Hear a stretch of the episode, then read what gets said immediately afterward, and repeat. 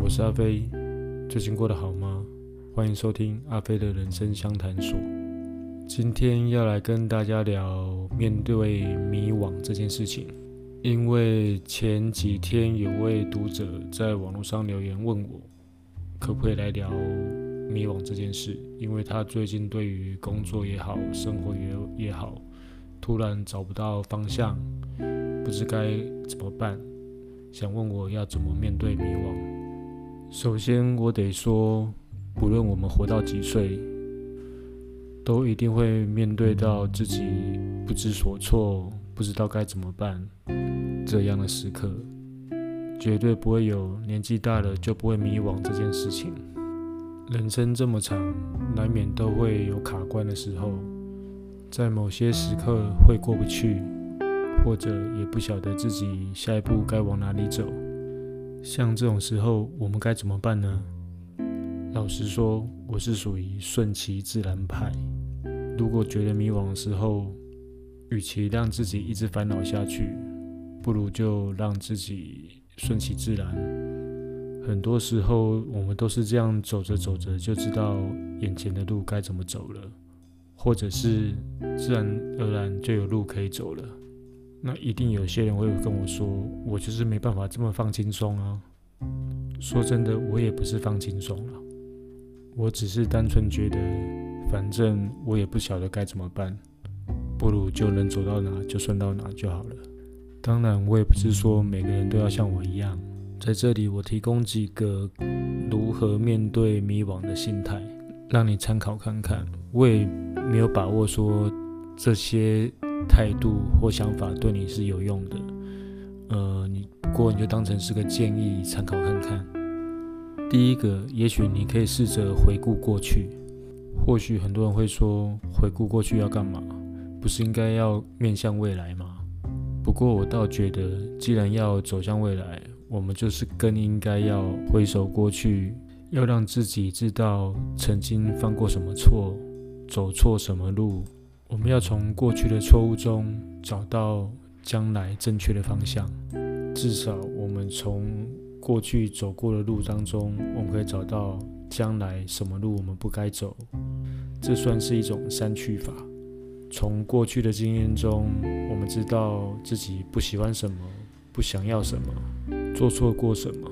当你在纠结自己不知道该怎么走的时候，回顾过去，也许就是个方法。除了回顾过去之外，我觉得还有一个方法也不错。应该说还有两个方法。第一个方法是从我们用行销的观点来看待。怎么说呢？在行销领域里面有一个叫做品牌定位，我觉得可以帮助自己找到方向。品牌定位是行销的基础，其实也是蛮困难的部分。比方说。如果你将要上市的手机定位成凸显尊荣非凡，那就可能不太能够吸引到学生或者是妇女族群。如果你将化妆品定位成重返青春活力，那你可能就会丧失掉年轻女性的市场。基本上，在品牌策略定位有三个准则：第一个是对象，第二个是有什么独特的优点。第三个叫做吸引人的特点是什么？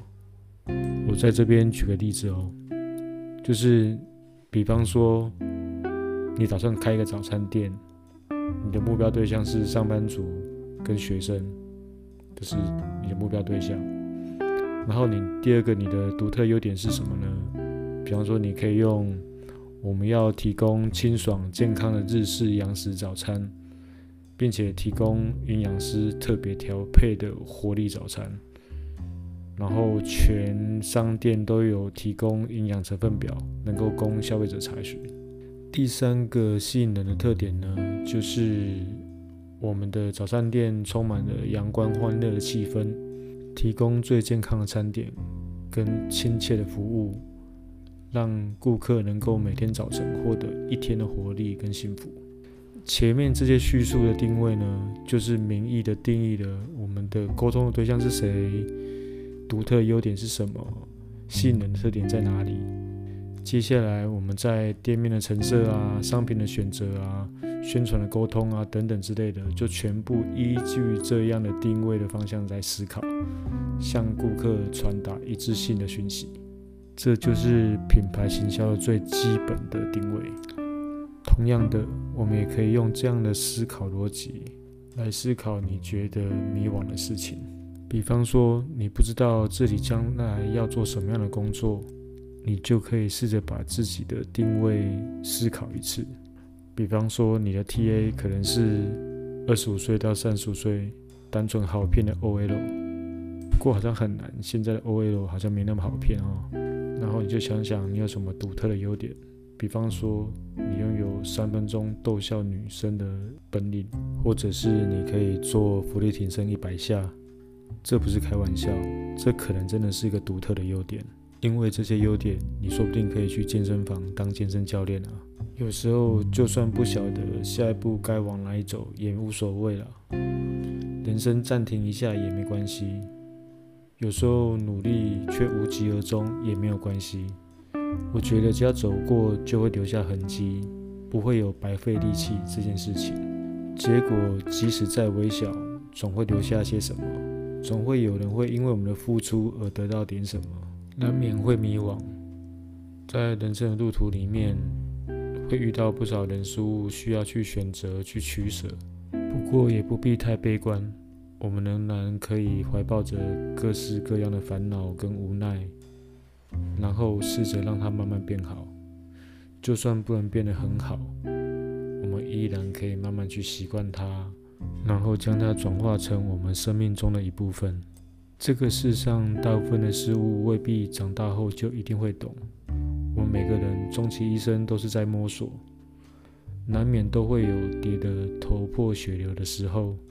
不过没关系，我们会在一次一次的跌倒当中逢凶化吉，活出我们自己该有的模样。